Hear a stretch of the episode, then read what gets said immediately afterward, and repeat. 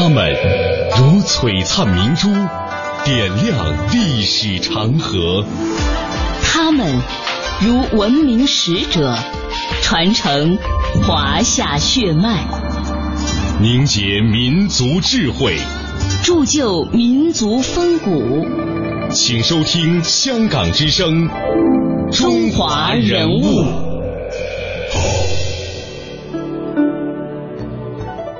品读中华人物，启迪智慧人生。大家好，我是郑博。大家好，我是君阳。昨天的节目呢，我们和大家一起走进了物理化学家张存浩的科学之路。今天的节目呢，我们将把目光投向另外一位近代的力学事业的奠基人。不过说到他，我们先要从这样的一个故事说起。一九六八年十二月五日的凌晨，北京城曙色未白，寒气逼人。在凌晨六点左右。首都机场附近的村民听到一声巨大的轰响，随后就是一个巨大的火球和浓浓的黑烟直冲云霄，把白雾照得血红。后来人们啊隐隐约约的知道，是一架小型飞机在即将着陆时突然失事，一头扎进了机场附近的玉米地里。现场是惨不忍睹的，飞机残骸散落的到处都是，十三具烧焦的尸体散落一地。面目全非，甚至肢体都散落在各处，难以辨认。随后有一批解放军士兵来到这里，空中散发着令人作呕的肉类烧焦的味道。显然，这种情况之下几乎不会有任何一个生还者。后来经确认，有一个重伤是患者呢，是唯一的生还者。但是在这样的情况之下，所有人的目光都聚在了一处，因为那样的情况太不寻常了。有两具烧焦的尸体紧紧的抱在一起，两具尸体呢早已经烧的是面目全非，如同是半个焦炭一般。但是就是这样保持着紧紧拥抱在一起的姿势，许多年轻的战士都被这样的画面所吓到了，所有的人都站在原地不敢动弹。后来首长来了，人们才有勇气尝试着把他们分开，因为他们抱的实在是太紧了，加上瞬间的死亡，所以尸体呢无比的僵硬。把它们分开的时候，必须要用很大的力，就像是掰断一大块的木炭。由于缠绕在一起，把它们撑开的时候，不断的发出了断裂的声响。当轰的一声把它们终于分开，所有的人立即脑袋嗡了一声，一片空白，时间仿佛定格了一样，所有的人都无法说出一句话。因为把它们分开之后，大家惊讶地发现，在两具尸体的胸部中间是一个皮质的公文包，虽然有一些烧焦，但是在两个人相拥的身体的保护下依然完整。而打开之后，一份热核导弹试验的数据文件完好无损。看到眼前的这一切，前来接应的士兵当场跪地痛哭。他认出那是他们力学所的副所长。郭永怀和他的警卫员牟方东，郭永怀的司机邵春贵这样回忆：怎么认得是郭永怀呢？他是个花白头，那个时候五十九岁吧，头后面一片都是，躺着连着脊梁的那一块没有烧完，剩一点点头发，认出了是他。正是因为郭永怀的壮举，珍贵的数据才得以保存了下来。他为我国的航空航天事业奉献了毕生的精力，他以赤子之心报效祖国，为中国上个世纪六七十年代在核事业尖端技术方面取得了非凡的成就付出了生命。他就是唯一以烈士身份被追授两弹一星功勋奖章的空气动力学家。今天的人物，我们就一起走进郭永怀。人物穿越时空，人生启迪智慧，人文润泽心灵，人性彰显力量。香港之声，中华人物，为你细数那些被历史记住的名字。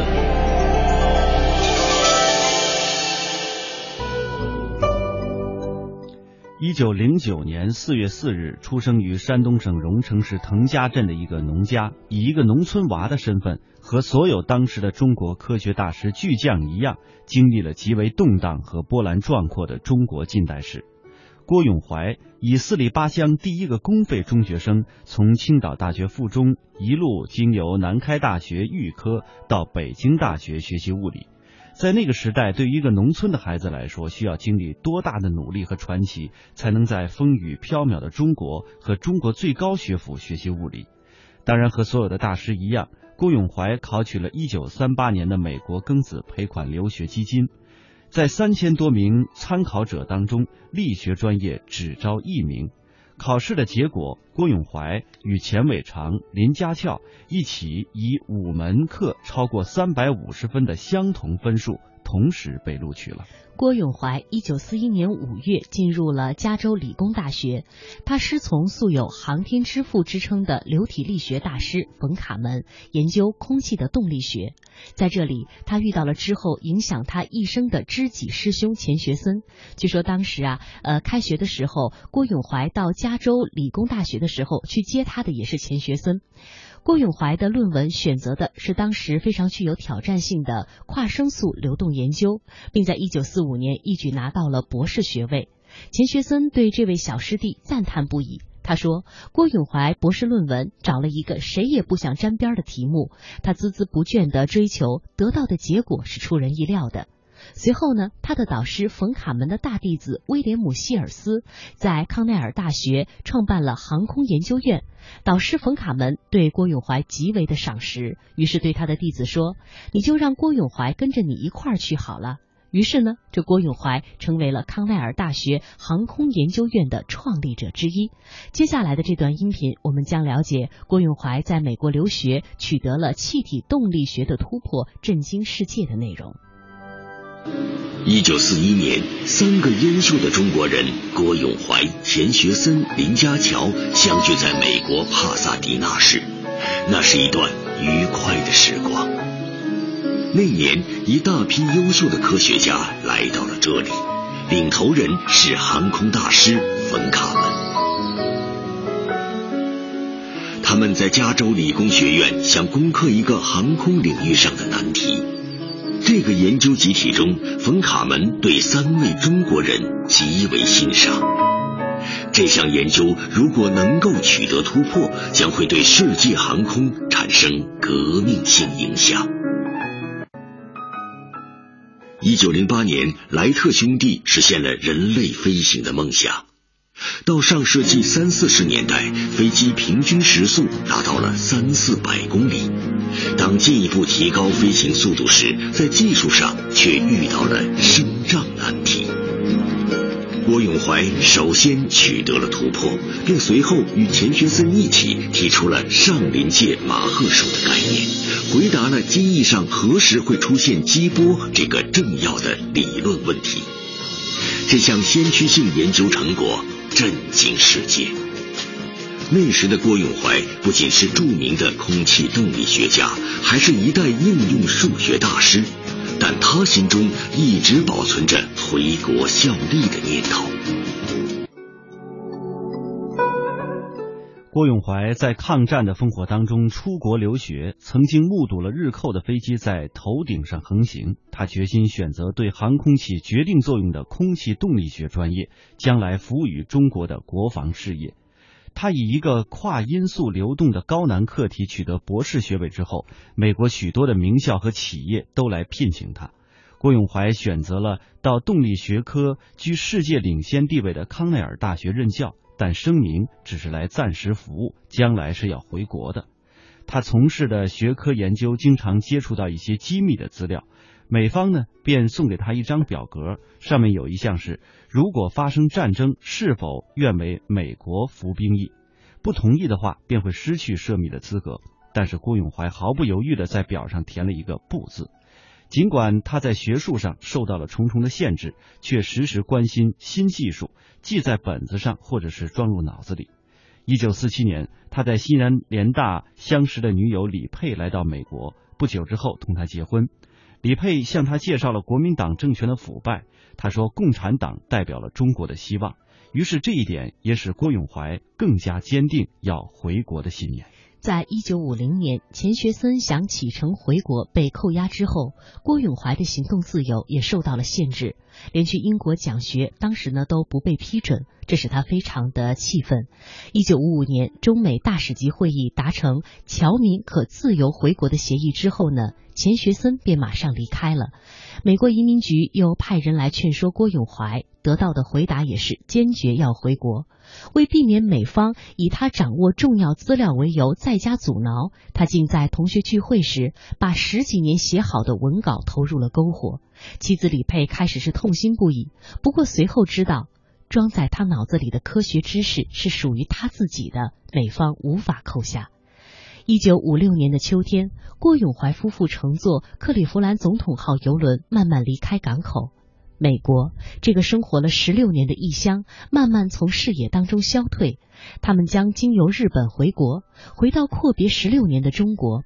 据说，他们看到中国的第一眼是灰色的海岸线上一些零散着的灰色的石头房子，那是日后的深圳。抵达中国后，毛主席亲自接见了他。郭永怀当时这样说。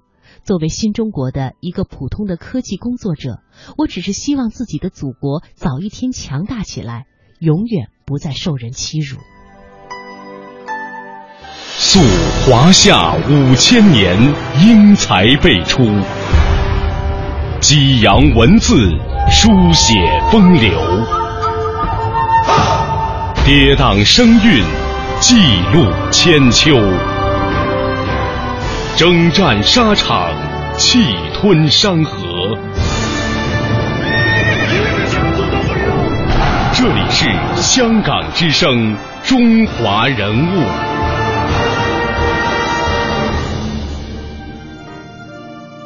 接下来我们将听到的这段音频呢，是节选自电视剧《国家命运》。当时呢，国家急需力学科学家，钱学森是力荐郭永怀的一段故事。整理一下东西，我们去北京。郭所长，现在走，没有火车了。呃，去兰州坐飞机嘛。郭所长，中央有规定，为了您的安全，不让您坐飞机。小莫，一九六八年十二月五日，青海试验基地的一个寒冷的夜里，中国第一颗热核导弹试验的关键时刻，技术负责人之一的郭永怀带着警卫员要赶回北京汇报工作。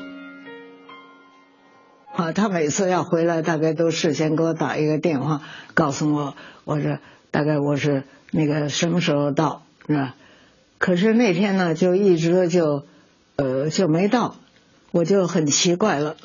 第二天，呃，呼噜呼噜的就来了好几个人，是吧？就就都是这个有力学所的，也有这个科学院的，那我就觉得这事儿很糟糕了。进来坐。啊，你们这是？李佩等来的是一个残酷的消息。我们是郭所长单位的。啊。郭所长回北京。他回北京了？人呢？李老师，郭所长他。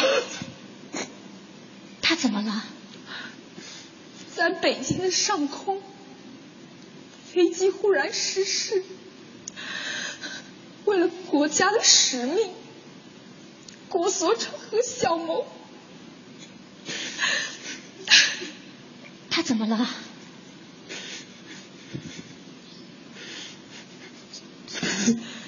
在在飞机失事的危机时刻，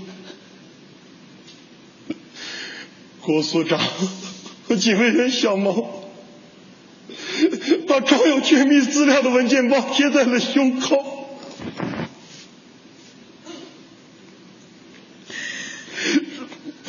两人两人紧紧的抱在了一起。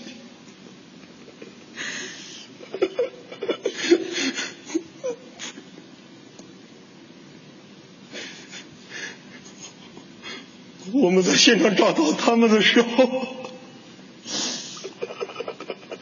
他们，他们被大火烧焦了。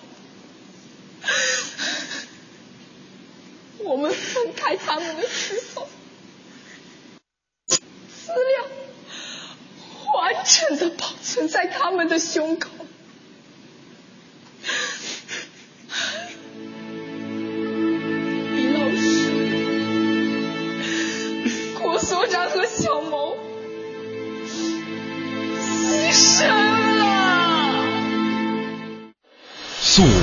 夏五千年，英才辈出；激扬文字，书写风流，跌宕声韵，记录千秋，征战沙场，气吞山河。这里是香港之声，中华人物。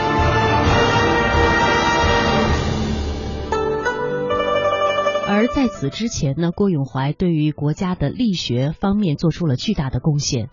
一九六三年，在他的倡导和指导下，我国第一个有关爆炸力学的科学规划迅速制定出台，从而引力学啊引导着力学走上了与核武器试验相结合的道路。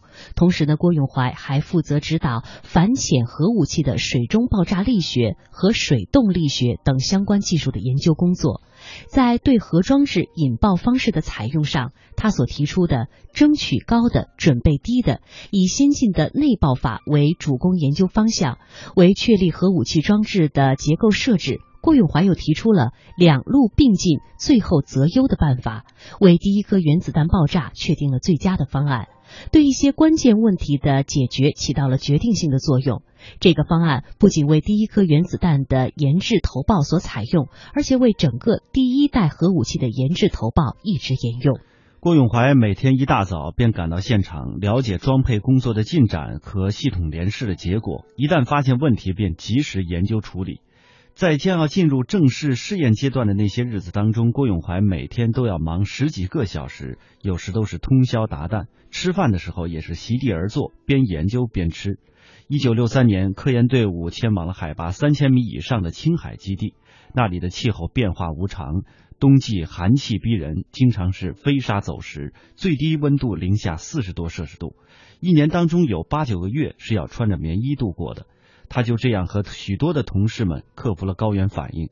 为了及时研究新的情况，郭永怀频繁的往来于北京和基地之间。当时有有很多人都要劝他少跑一些，但是他为了工作全然不顾。一九六四年十月十六日，我国第一颗原子弹装置爆炸试验取得圆满成功。一九六六年十月二十七日，我国第一颗装有核弹头的地地导弹飞行爆炸成功。一九六七年六月十七日，中国第一颗氢弹爆炸试验成功。当闪光火球和蘑菇状的烟云冉冉升起之时，全体的测试人员一片沸腾。当时的郭永怀却瘫软在试验场地，身边的工作人员把他架到临时的帐篷的铁皮床上。郭永怀当时实在是太累了。溯华夏五千年，英才辈出；激扬文字，书写风流；跌宕声韵，记录千秋。征战沙场，气吞山河。这里是香港之声，中华人物。才我们大家听到的那一段电视剧的节选的音频呢，让我们听来非常的揪心，也深感郭永怀的伟大。当一九六八年他的死讯传来的时候，第一时间知道的是三个他一生最重要的人。第一个呢，就是在音频当中我们听到的他的妻子李佩。李佩当时还在合肥的中科大，被紧急电报叫到北京。据说他知道这件事情以后，什么也没有说，硬是强扛着，一滴眼泪都没有流。另外一个是中国核试验的最高负责人周恩来总理。据国务院工作人员后来回忆，郭永怀飞机失事的消息第一时间传到国务院，总理周恩来失声痛哭，良久不语。还有一个是他亲如兄弟、永远的大师哥钱学森。钱学森知道郭永怀死去的消息之后，嚎啕大哭，痛哭不已。是的，就那么十秒钟吧。一个有生命、有智慧的人，一个全世界知道的优秀的应用力学家，就离开了人世。生和死就那么十秒钟。郭永怀牺牲后的第二十二天，我国第一颗热核导弹试验获得成功。两年后的一九七零年四月二十四日，我国第一颗人造卫星发射成功。在中科院力学所当中的一个清静的小院子里，竖立着郭永怀的塑像。这是一九八九年建的。当时有一个小插曲，就是因为郭永怀由于工作的性质很少留下照片，所以为他建塑像的时候呢，竟然也没能找到他的一个正面的近照。好在雕刻师功夫了得，只做了少量的修改，便完美的呈现了郭永怀生前的样子。根据他的学生们说，对，郭老师就是这个样子的。从一九九一年开始，力学所设立了以郭永怀名字冠名的奖学金，作为对力学。呃，这些品学兼优的研究生们的一个最高的奖励，如今已经有三十多位研究生获得了这项奖励。郭永怀当年所培养的研究生当中，已有两名成为中科院院士。这个走路走得比较快，他们都比我慢。好了，请全民祝贺，明天祝贺。这是李佩去祝贺钱学森九十六岁生日，同行的还有钱学森的学生。在这次聚会上，钱学森主动跟李佩聊了起来。钱，祝你生日快乐！哎呀，知道少。呃，这个孩子，嗯，这个孩子，问您有几个孩子？我，我现在一个也没有，我一个也没有。现场一片沉默。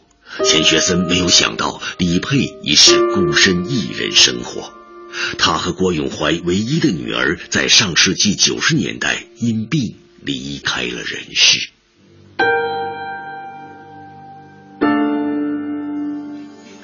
李佩至今还保留着郭永怀生前的摆设，这个他最爱的人一直活在他的心里。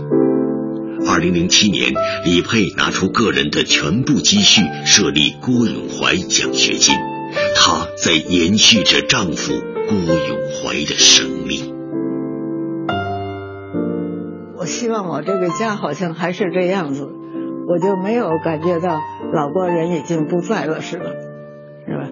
因为我的我这里头有好些个值得我纪念的东西。